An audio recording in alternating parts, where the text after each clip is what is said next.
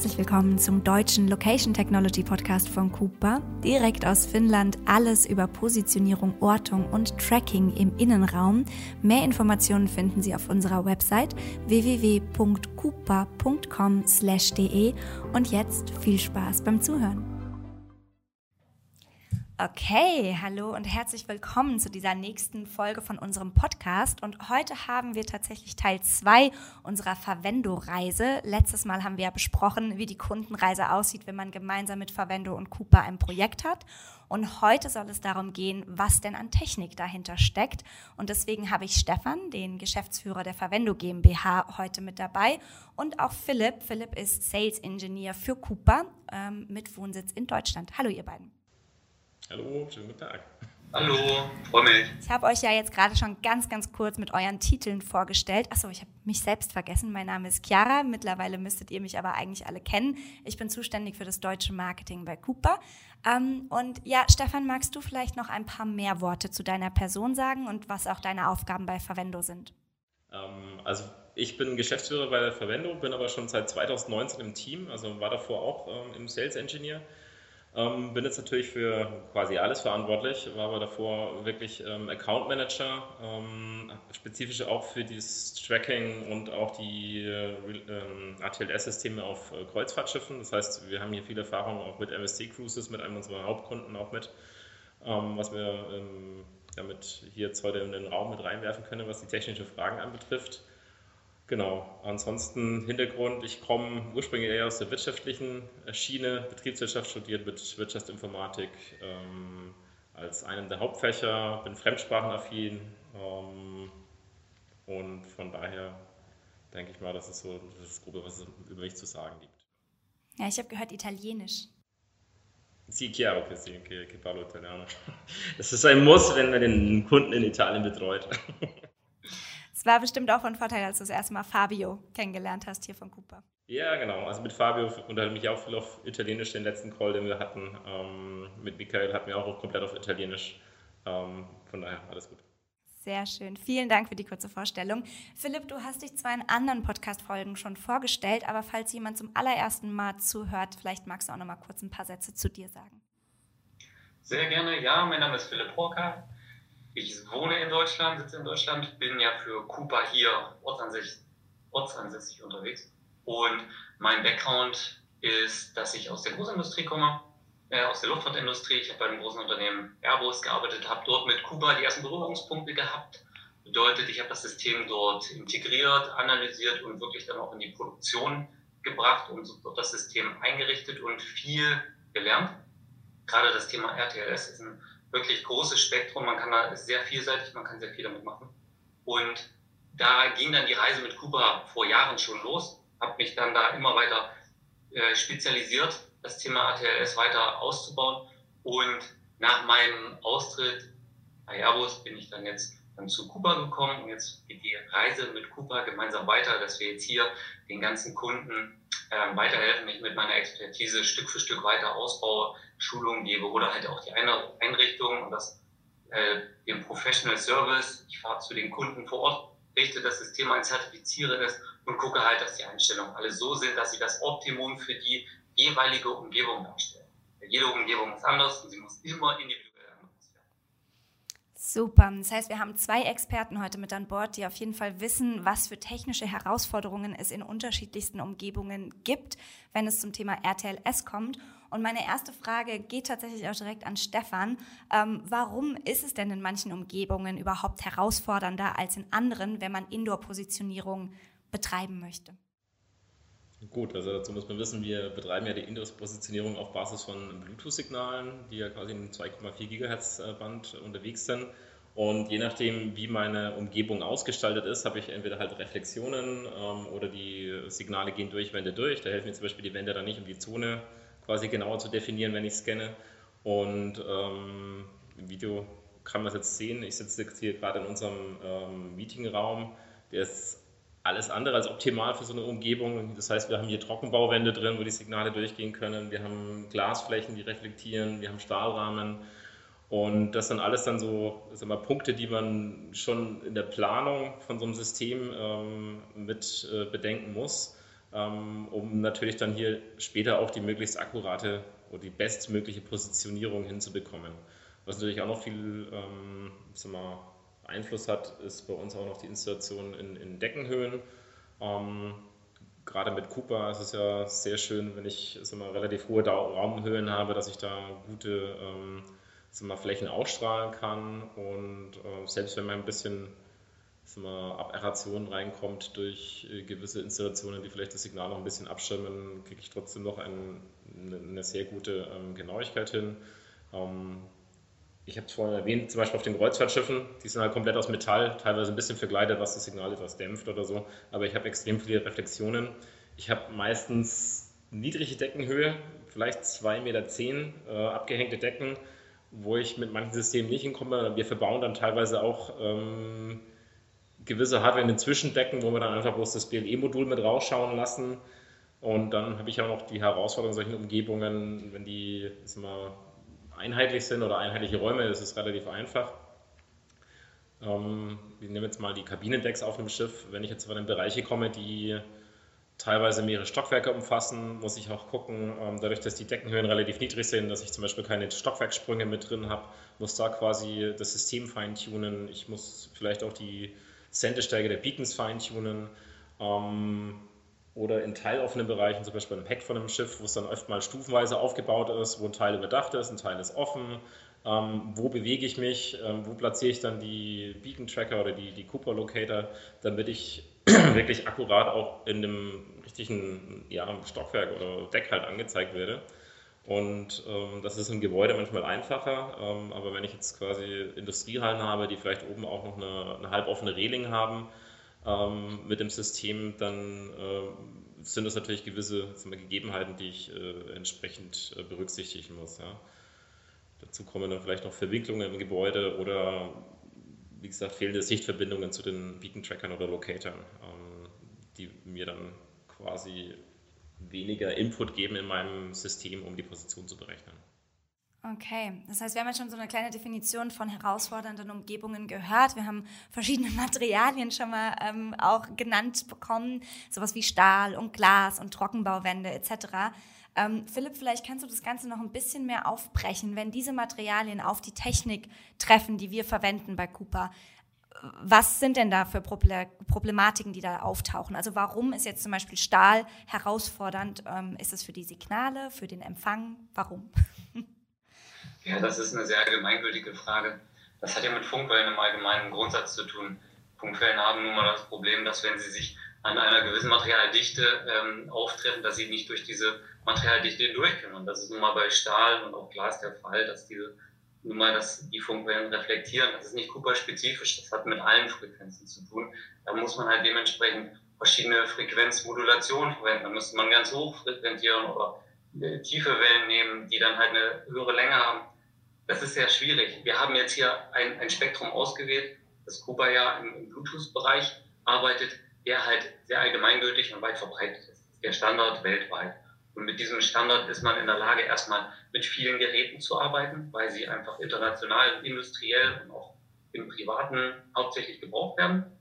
Es ist ein großes Entwicklungsgebiet, da wird viel äh, weiter geforscht, deswegen hat man immer wieder die Möglichkeit, neue ähm, Bereiche zu erschließen mit der, der Bluetooth-Technologie. Und deswegen ist es hier trotzdem die Herausforderung, dass Bluetooth halt eine begrenzte Reichweite hat, eine begrenzte ähm, Datenübertragung und aber auch halt mit der Umgebung ähm, kooperieren muss.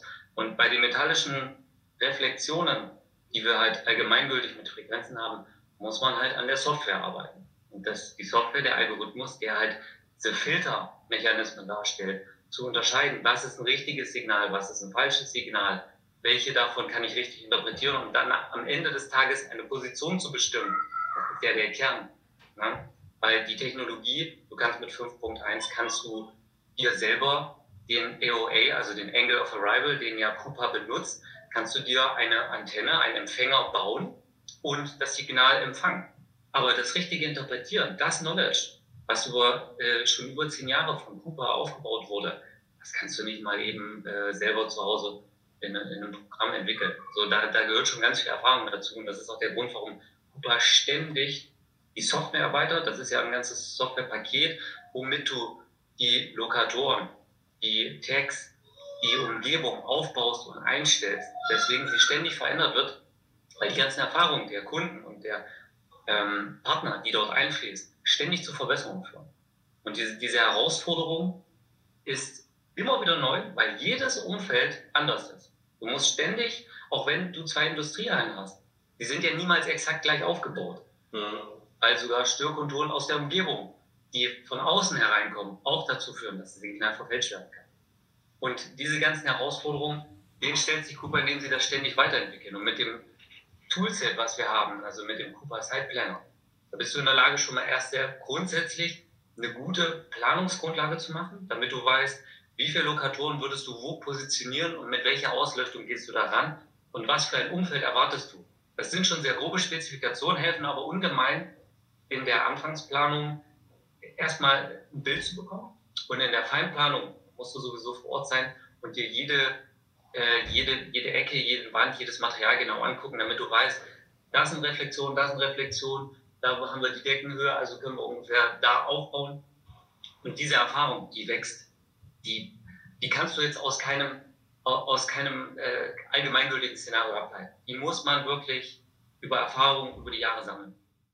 Also wir hören wieder genau auch wie bei der Kundenreise, dass jeder Anwendungsfall ganz individuell ist, dass man keine Lösung von der Stange verkaufen kann, sondern man braucht die Experten. Ähm, und das, was der Philipp jetzt schon so erzählt hat, diese ganzen technischen Herausforderungen, genau dafür haben wir aber Verwendung, dass falls Sie jetzt gerade als Endkunde zuhören, sich äh, keinen Kopf zerbrechen müssen, weil diese ganzen Reflexionspositionen etc., das müssen Sie nicht rausfinden, sondern das macht Verwendo dann für Sie in Zusammenarbeit mit Cooper. Ähm, aber vielleicht hier nochmal die Frage an Stefan auch. Ihr habt ja jetzt oder du hast schon ein paar Fälle genannt, wo ihr solche besonderen Herausforderungen hattet, also beispielsweise Kreuzfahrtschiff, das kann sich jeder vorstellen, jeder war vielleicht sogar schon mal auf so einem großen Schiff, da ist viel Stahl, ähm, da passiert materialmäßig viel Interessantes. Hast du irgendein konkretes Beispiel, ähm, was du uns, wovon du uns ein bisschen mehr erzählen kannst? Ja, also wir haben ähm, sagen wir, mehrere Beispiele. Ähm, um jetzt zum Beispiel diesen Industry Case aufzugreifen, wo Philipp schon gestellt hat. Ich war davor auch äh, neun Jahre in einem Unternehmen tätig, das quasi Hartmetall ähm, erzeugt hat für Spezialzerspannungswerkzeuge. Ähm, es gibt halt sich gewachsene Industriehallen, kein, selbst wenn ich jetzt in einem Unternehmen installiere, das ist das, was Philipp gesagt hat, ich ähm, kriege vielleicht einen Hallenplan, dann kann ich ungefähr eine grobe Abschätzung machen, wie viel Hardware brauche ich dann ungefähr, um das auszuleuchten. Das geht, das geht meistens relativ gut auf mit plus minus 5 Prozent, je nachdem.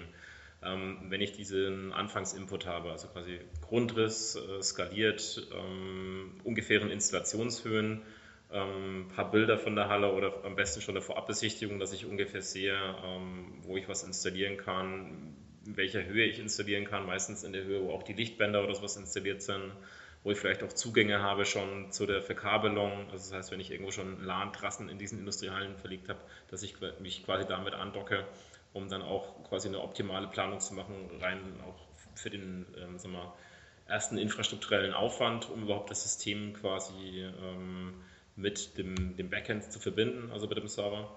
Und ähm, das ist das, wo wir uns dann auch äh, vor Ort immer ein Bild machen. Also wir geben eine erste Grobplanung ab, wir gehen aber auch mit dieser konkreten Planung dann immer zum Kunden hin. Wir machen eine On-Site-Survey, das heißt, wir schauen uns alles an, wie es Philipp schon erwähnt hatte, ähm, wo habe ich vielleicht Störreflexionen, ähm, messen genau mit dem Lasermeter aus, wie hoch die ähm, Cooper Locator dann hängen, was nochmal für diese Feinplanung deutlich an Zugewinn in der Präzision bedeutet.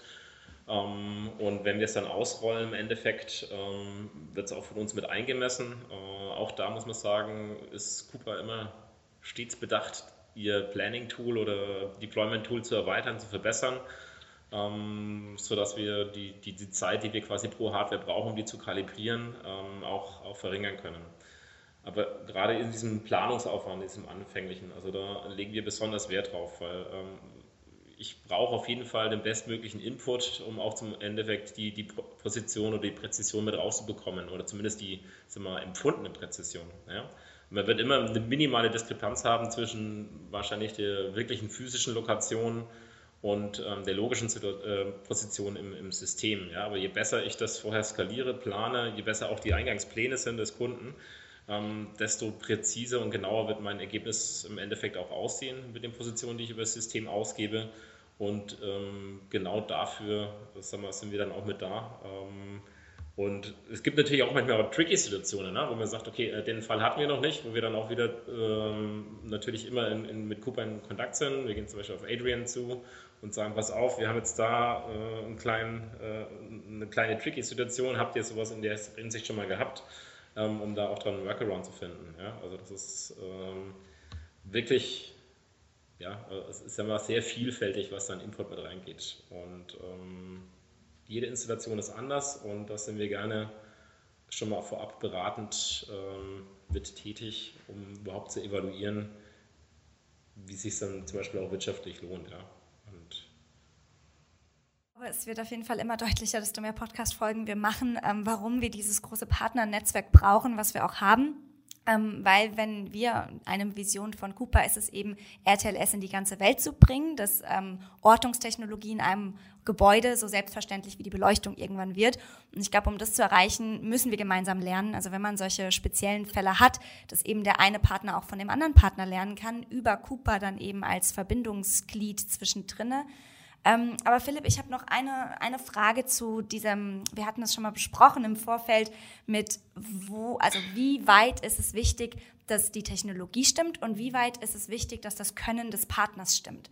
Also wo ist da, ähm, wo ist da die Krux drinne, dass sozusagen Cooper die richtige Technologie liefert, die das alles kann in herausfordernden Umgebungen? Und inwieweit ist es dann wichtig, dass der Partner, also Verwendo, auch weiß, wie diese Technologie anzuwenden ist? Das ist beides wichtig. Also grundsätzlich, klar, die richtige Technologie für das richtige, für den richtigen Anwendungsfall. Das ist schon mal Nummer eins. Cooper ist keine eierlegende Wollmilchsau, ne? unser schönes deutsches Allgemein. Das haben wir nicht. Cooper kann aber sehr viel. Also im Vergleich zu anderen ähm, RTLS-Systemen ist Cooper doch sehr breitbandig aufgestellt und trotzdem erreicht es immer wieder die gewünschten Anforderungen von hoher Genauigkeit oder auch nur ähm, Annäherung. Also ich kann ja auch inzwischen wurden schon weitere Use Cases entwickelt, dass ich auch quasi nur sagen kann, ich, ich empfange ein Signal, also bin ich in dem Bereich oder ich kann auch quasi nur ein Gate bauen und sagen, ich kann mit einer Antenne nur sagen, dass, dass sich hier etwas befindet oder mit ein paar Antennen zumindest eine Annäherung machen, um gröbere Raster abzustecken, größere Felder zu erstellen. Der Anwendungsfall ist entscheidend dafür. Cooper bietet das in ihrer Technologie und mit der Software und dem Algorithmus, der ja nun mal das Kern, Kernstück dabei ist, was man immer wieder betonen muss, die Lokatoren, die Hardware selber sind es gar nicht, sondern es ist der Algorithmus, der dahinter steckt, der diese Vielschichtigkeit mitbringt und diese Genauigkeit und diese Einstellbarkeit. Das ist diese das permanente Entwicklung, die da drin steckt. Die muss Cooper natürlich immer wieder verbessern und lernt an den Use Cases. Aber der Partner ist natürlich dementsprechend derjenige, der es am Ende, der die PS auf die Straße bringt, um es mal da zu vergleichen. Weil das System selber kann nicht von Cooper auf der ganzen Welt ausgerollt werden. Es geht nicht.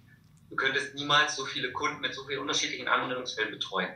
Deswegen musst du immer wieder gucken, dass ein Partner in einem gewissen Bereich agiert, weil die Spezialisierung durch die Breitbandigkeit, wenn du weißt, was ich meine, wir haben ganz viele Anwendungsfälle, breitbandig, und jeder muss sich in einem Bereich spezialisieren, damit er dort die besten Ergebnisse erzielt, von der Industrie auf einem, oder auf einem Kreuzfahrtschiff oder in Health and Care oder in, äh, in anderen Bereichen, in Büro-Office-Bereichen oder in den Sportbereichen.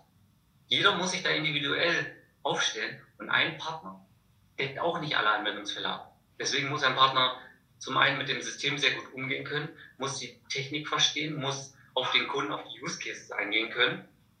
Und Cooper bietet ja das System an. Das System gibt dir erstmal einen Wert. Dieser Wert hat, sagt aber nichts aus.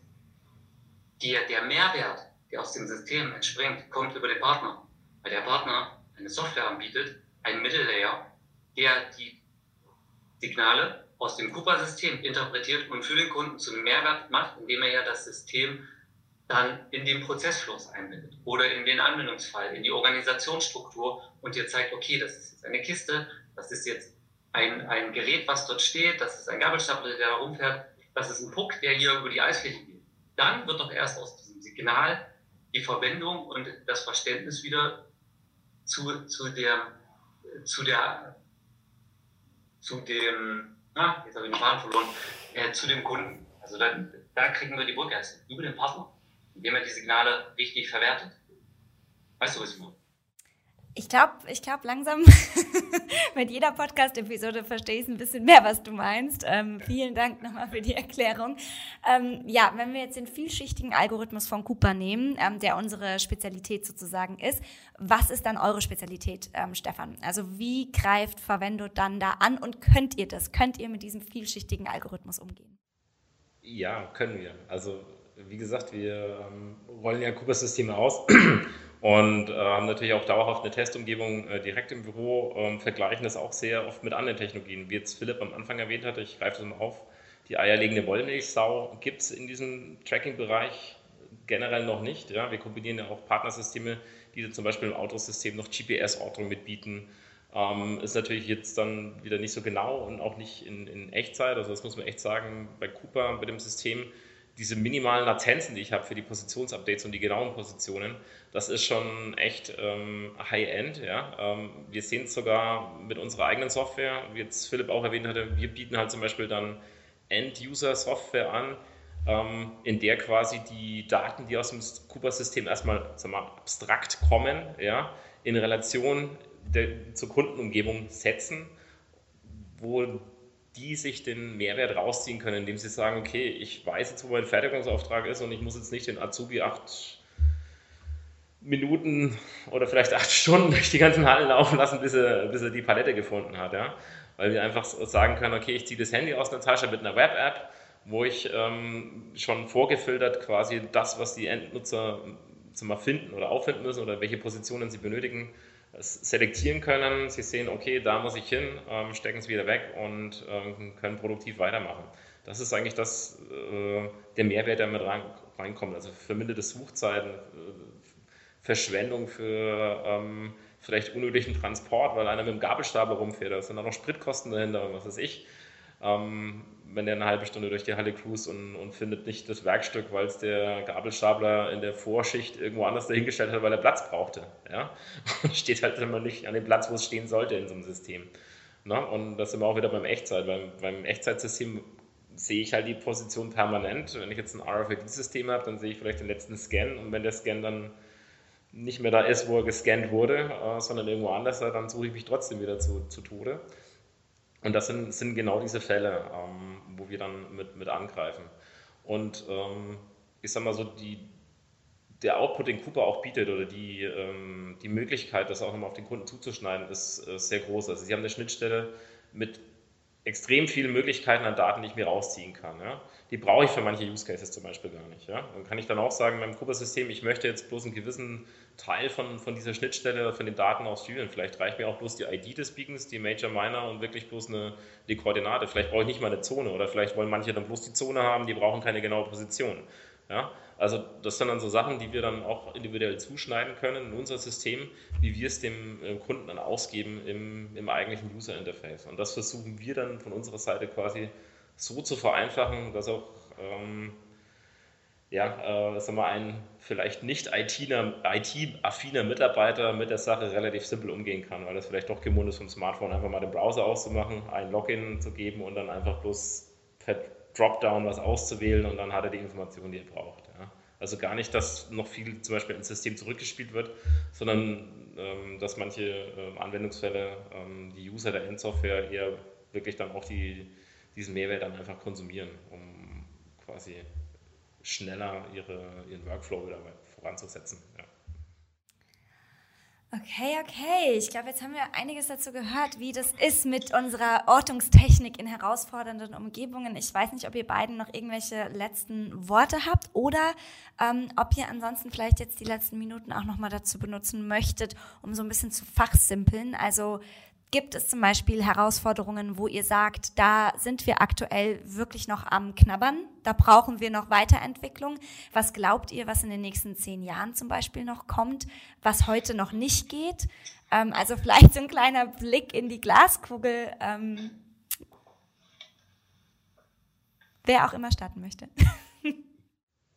Ja, ich, ich kann mal was sagen, wo wir jetzt interessante Anfragen haben. Ähm, wir hatten jetzt zum Beispiel äh, eine Firma, die hat was angefragt, die ist Lieferant von mehreren äh, Krankenhäusern im Healthcare-Bereich, ähm, liefern da medizinisches Equipment wirklich für die Notfall-OPs mit rein. Ähm, das kommt dann meistens auch an, wird gut über UPS zugestellt, aber im, im ganzen Krankenhaus verliert sich das. Und das ist dann zum Beispiel so ein Painpoint, wo ich sage, da können wir ja zum Beispiel jetzt noch nicht einfach eine Installation reinwerfen in jedes x-beliebige Krankenhaus, wenn die 150 beliefern ähm, das wäre jetzt so eine Herausforderung, ähm, wo ich sagen würde, im Tracking-Bereich äh, Umgebungen, die jetzt nicht meine eigene Umgebung sind, sondern quasi in denen ich vielleicht irgendwelche Sachen orten möchte, aber da habe ich keinen Zugriff auf die Infrastruktur. Ähm, das wäre zum Beispiel so, so ein Thema, ähm, was sehr spannend sein kann. ähm, und ansonsten ja, ich sag mal, im, im ganzen Industrieumfeld also, oder Healthcare-Bereich. Ähm, es kommen mehr und mehr Anfragen und das ist, wird, ja, die Leute wachen jetzt so langsam irgendwie nach Corona mal auf mit dem Digitalen, was, was ich denn machen kann oder wissen vielleicht auch gar nicht, dass es vielleicht sogar eine Förderung gibt in Deutschland für solche Projekte, gerade wenn ich jetzt kleinere ähm, Unternehmen habe. Und ähm, da ist natürlich äh, schon der, der Schritt zur Digitalisierung ähm, schon ein Thema, das wir auch selber proklamieren müssen, ähm, um, um das Thema die nächsten Jahre voranzutreiben. Ja. Ja, viel. Also es klingt sehr, sehr spannend. Manche von den Projekten ähm, klingen wirklich auch so nach Sci-Fi-Movie irgendwie, dass man dann überlegt, okay, wohin geht die Technologie denn und was können wir in 10, 15 Jahren? Ähm, Philipp, irgendwelche Prognosen von deiner Seite? Ja, es in zehn Jahren ist, das kann ich dir auch nicht sagen. Die, die Technologie und die Entwicklung bleibt nicht stehen, das ist klar. Ich weiß auf jeden Fall, dass es ja in naher Zukunft und äh, da wird ja nicht nur der AOE noch äh, eine Rolle spielen, sondern da werden auch neue Möglichkeiten herauskommen, die will ich jetzt auch noch nicht verraten. Es wird aber super spannend weiter. Und das ist halt total toll daran, dass wir immer wieder neue Features entwickeln, die halt, ja, in die Richtung der eierlegenden Wollmilch, Wollmilchsau kommen, weißt du? Also, aber ganz werden wir das nicht erreichen. Das ist auch nicht das Ziel, aber das Breitbandige, das ist schon wirklich toll. Vor allen Dingen, es funktioniert ja trotzdem. Es ist ja nicht so, dass wir jetzt deswegen äh, abspecken und deswegen sagen, okay, in der Genauigkeit kommen wir halt nicht so hin, deswegen haben wir aber ein großes Portfolio. Nein, es werden alle Use Cases immer wieder sehr gut bedient. Die Technologien äh, generell, die haben immer das große Problem, dass die Installation eine Herausforderung sind. Wir haben jetzt besprochen, dass es sehr aufwendig ist, die zu positionieren und richtig halt hinzukriegen. Jetzt muss da ja auch noch ein Kabel hin. Das heißt, die Technologien selber arbeiten mit Funk, aber sind per Kabel angeschlossen. Also haben wir da schon wieder eine Hürde, die es immer wieder heute in der Herausforderung bringt. Okay, ich muss da ein PoE-Kabel irgendwo hinziehen, Netzwerkkabel, das ist super teuer. Also das ist ein großes Thema, was auf jeden Fall in den nächsten Jahren bearbeitet werden muss, dass die äh, Infrastrukturkosten, Installationskosten reduziert werden. Das ist bei allen ähm, Technologien immer wieder die Herausforderung. Das andere ist halt auch äh, Stichwort Batterie können wir halt Sensoren entwickeln, die über Energy Harvesting funktionieren, die halt wirklich auch in einem Produktiv-Use-Case oder später halt in, in Bereiche eingebracht werden, die halt durch die Umgebung so aufgeladen werden, dass wir nicht mehr diesen zusätzlichen Support- und Wartungsmodus liefern müssen, dass wir alle paar Jahre Batterien tauschen müssen und dass wir halt da immer mehr in eine, eine bessere Verwendung kommen. Das sind, das sind wesentliche äh, Bereiche, bei denen sich viele Technologiehersteller immer wieder Gedanken machen, weil wir damit auch neue, neue Anwendungsfälle wieder erschließen können. Wir haben heute ja das Problem, dass wir in, in verschiedenen Spezial-Use-Cases, wie zum Beispiel Hochtemperaturbereiche, können wir nicht arbeiten, weil das halt mal wegen der Batterien alles über 80 Grad nicht geht. Also wir können nicht an einem Hochofen arbeiten, dass da ein Mitarbeiter mit einem Sensor versehen ist, der halt da am Hochofen ist, der hat zwar einen Schutzmantel an, aber da, darüber hat er einen Sensor an und das sind 100 Grad in der Umgebung da funktionieren die Geräte. Obwohl ich dann halt zum Beispiel ein Tracking hätte und sicherstellen könnte, wer am Hochofen arbeitet, wenn der Schmelzvorgang ist, dass halt dann sich in einem Bereich X keiner befindet. Das kann ich aber heute nicht, weil die Temperaturen so hoch sind, dass die Geräte da kaputt gehen. Also muss man da dementsprechend versuchen weiterzuentwickeln. Da ist sehr viel in der Pipeline, aber das sind halt alles immer noch Forschungsstadien, wo du nicht sagen kannst, das kann ich jetzt industriell ausrollen. Es gibt da schon einiges. Das ist halt noch nicht so weit, dass man sagen kann, das kannst du überall einbauen. Mhm. So, da, da, haben wir, da haben wir noch einiges äh, vor der Brust. Also hauptsächlich Infrastruktur, Batterien und ähm, ja, die, die, die die Skalierbarkeit, ja, so, so ungefähr grob. Lass uns, lass uns erstmal dabei. Ist ja auch genug für die nächsten zehn Jahre. Aber dies, diese, diese speziellen Anwendungsbereiche kann ich, äh, kann ich bestätigen. Also gerade auch im medizinischen Bereich haben wir schon dann Fälle gehabt, wo dann ähm, natürlich gewisse, zumindest die Tags, jetzt nicht die Locators selber, die äh, die Signale aufsammeln, aber die dann ähm, spezielle Anforderungen haben, hohe Temperaturen aushalten müssen, chemische Reinigung, weil die halt auch sterilisiert werden, weil es halt wirklich wiederverwendete medizinische Produkte sind. Ähm weil wir, wir, bieten ja nur einen Standard-Tag an und alle Partner-Tags, die dann individuell entwickelt werden, müssen vom Partner kommen, dass du sagst, ich kann für deinen Bereich einen Cooper-kompatiblen Tag, der genau alle äh, Sensoren und Werte erfüllt, entwickeln, aber der ist dann halt immer individuell. Das kann auch nicht Cooper, das können nur die Partner. Das machen wir genauso. Also wir, wir greifen ja im Cooper-Netzwerk auch auf verschiedene Tag-Partner mit zu. Ähm, ob es jetzt ELA ist oder die Integration mit Activity ABWay, wo wir quasi die Präzisionstracking Indoor haben und haben GPS-Tracking Outdoor, was wir trotzdem unsere Software damit darstellen. Ähm, das, das ist schon sehr spannend, also was, was mittlerweile schon möglich wird. Ja? Ähm, und da sind wir mal gespannt, wo die Reise weiterhin geht. Das wird sich noch entwickeln zum Guten. Eine Technik, die da drin steckt ähm, bei Cooper und auch bei Verwendo, die höchst spannend ist, die schon ganz viel geschafft hat. Ich glaube, vieles, was man sich vielleicht vor 20, 30 Jahren auch so noch gar nicht hätte vorstellen können, dass man heutzutage solche Sachen eben kann, wenn es um Tracking und um Ortung geht. Ähm, und ich glaube, es kommt in den nächsten Jahren, auch in naher Zukunft, noch ganz viel Spannendes auf uns und auf unsere Partnerschaft zu. Ähm, Stefan und Philipp, vielen Dank auf jeden Fall schon mal, dass ihr heute ein bisschen erläutert habt, was denn da drin steckt an Technik. Wenn es weitere Fragen gibt von unseren Zuhörern, dann können die gerne jederzeit an uns per Mail gesendet werden, gerne auch direkt an Verwendo. Wir verlinken alle wichtigen Links in der Infobox.